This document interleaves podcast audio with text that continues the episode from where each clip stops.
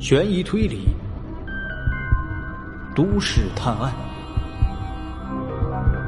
杏花怪谈。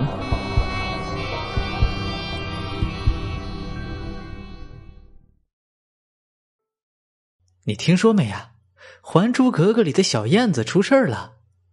哦，我知道，前两天不还上了热搜吗？一处低矮陋巷的拐角，长着一棵不小的枣树。在树下，几个吃过晚饭、闲来无事的妇女正在聊着最近的热点新闻话题。这时候，一个穿着得体的高个子男人迎面走了过来，吸引了几个妇女的目光。那男人来到十字路口处，略作停顿，然后左转，敲响了第二户人家的房门。不一会儿，门打开，男人迈步走了进去。瞧着男人的背影消失在了门口，那几个妇女的目光由好奇又变成了不屑。别看这男的穿的人五人六，感情也是个来嫖的，真恶心。刘大姐，我看你是羡慕了吧？你这姿色，估计人家小伙子也看不上呢。呸！管好你自己家男人吧，我看他可没少往那屋子里进呢。不管外面的女人如何争吵斗嘴，目光回到穿着得体的高个子男人身上。他的名字叫做华文天，今年二十五岁，是一名自由撰稿人。此时来到这间屋子里，并不是同外面那些妇女猜测的那般是来嫖娼的，而是过来采访、记录一些素材。好久不见了，老同学。你跟当初比，可是变得文绉绉的。在房间里，一名穿着略显性感的女人，翘着二郎腿坐在床上。房间很小，客厅、卧室甚至厨房都是连为一体的。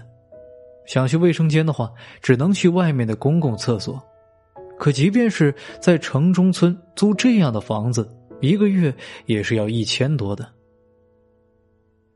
华文天拉过一张凳子，在女人的对面坐下，笑着回答：“毕竟过了这么多年，人都会有变化的嘛。我看你变化也不小啊。怎么说呢？变得更成熟了。”女人的名字叫做王妮，她自嘲的笑了笑：“你这是夸我呢，还是损我？要聊什么赶紧的吧，我怕等会儿有客人。”华文天从兜里拿出钱包，抽出了两张红票子，放在桌子上。当然不会让你白辛苦了，这算是我付的谈资，一个小时可以吗？王妮连忙起身，把钱收进了贴身的兜里，然后松了口气似的对华文天说：“出手真是阔呀，你想问什么？问吧。”华文天看着王妮，认真的问道：“当初，你们为什么要欺负我呢？”没错，这就是华文天此行的目的之一。他最近正在编辑一部有关于校园暴力施暴者采访的连载栏目。虽然网上素材是有很多，但华文天却想从自己的身边寻找灵感。他认为，只有用自己熟悉的素材，才能够营造出一种真实感。华文天回想自己十几年的校园经历，最终把目光定位在了初中时期。在那个所有的青少年心理发展极为不平衡、容易出现认知错误的时期，几乎每一个学校都发生过或大或小的校园暴力。而华文天很快就联想到了自己上初中时，包括王妮在内，在学校里恶名昭著的四人组。他们仗着跟社会上一些不良青年有关系，在学校里作威作福，不少学生都被他们或轻或重的欺负过。而华文天不巧正是其中被欺负过的一个。这大概也是他记忆犹新的原因之一吧。华文天的问题没有出乎王妮的意料之外，毕竟这也算是他们唯一的交集了。怎么说呢？现在回头想想，觉得其实挺可笑的。不管是你，还是被我们欺负的其他人，和我都是无冤无仇的。非要说一个原因的话，大概是想让别人认为自己与众不同吧。当时觉得那么做很厉害。王妮如实的回答。华文天点了点头。为了引起别人的注意而产生的校园暴力，的确是青少年时期的越轨行为。觉得自己可以随意的侮辱别人，随意的指挥别人，是一件很厉害的事情。这是一种典型的认知错误。因为青少年在发展时期，生理在快速变化，但是心理发展却往往跟不上。而这种情况之下，就往往会出现观念上的认知错误。华文天又提问了一些类似问题。而后话锋一转：“你还记得刘小维吗？”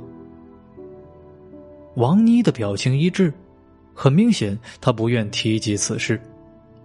华文天继续说道：“如果我没有记错的话，她应该是被你们欺负最惨的一个女孩了。你现在对她有什么想法呢？”王妮低下了头，喃喃的说道。我觉得很抱歉吧。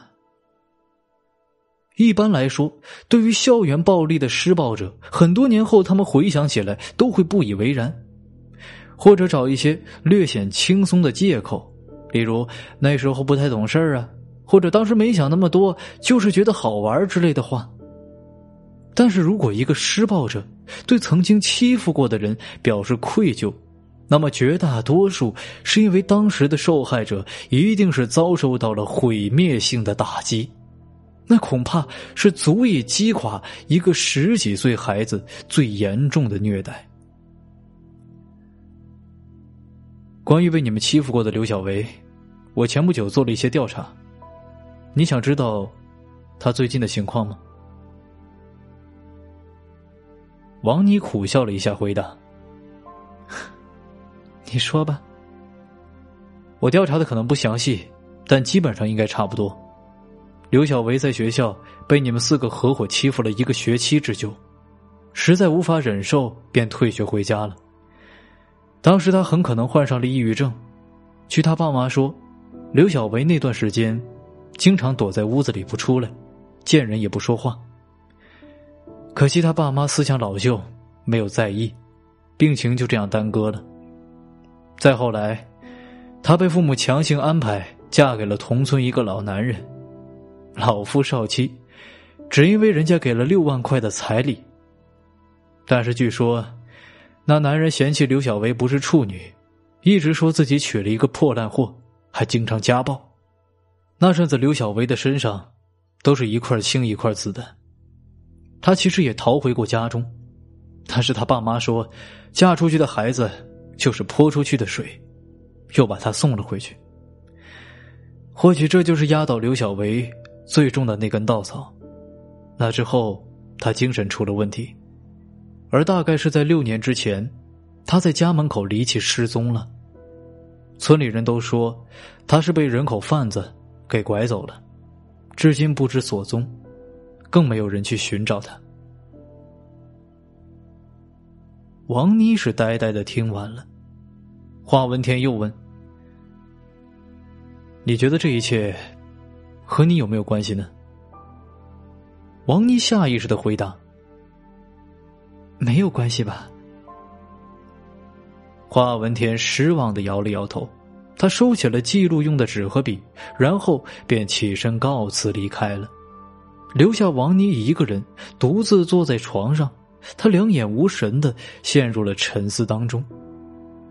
没有人知道，在听完了自己曾经欺负过的少女悲惨经历后，他的内心到底是何种感受。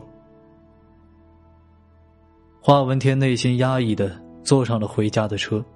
作为曾经一样被校园暴力过的人，刘小维的经历，他遭遇的磨难，或许有一部分自己是可以感同身受的。但是不同的性格还有遭遇，导致了两人截然不同的未来。华文天通过自己的手段逃离了校园暴力的魔爪，而刘小维深陷其中，无法自拔。最终落得凄惨悲凉的下场。将自己感受全部编辑成稿件之后，华文天在自己拥有几十万粉丝的平台发布出去之后，没过多久便收到了不少回复，有施暴者的，有受害者，也有旁观者的。或许在校园暴力的领域之中，只存在这三种人吧。两天以后，正当华文天打算采访下一位曾经的施暴者时，却接到了一通来自于南区警局的电话。电话的内容足以让他震惊无比：自己前天采访过的同学王妮，竟然已经死了，她的尸体是在下水管道里被发现的。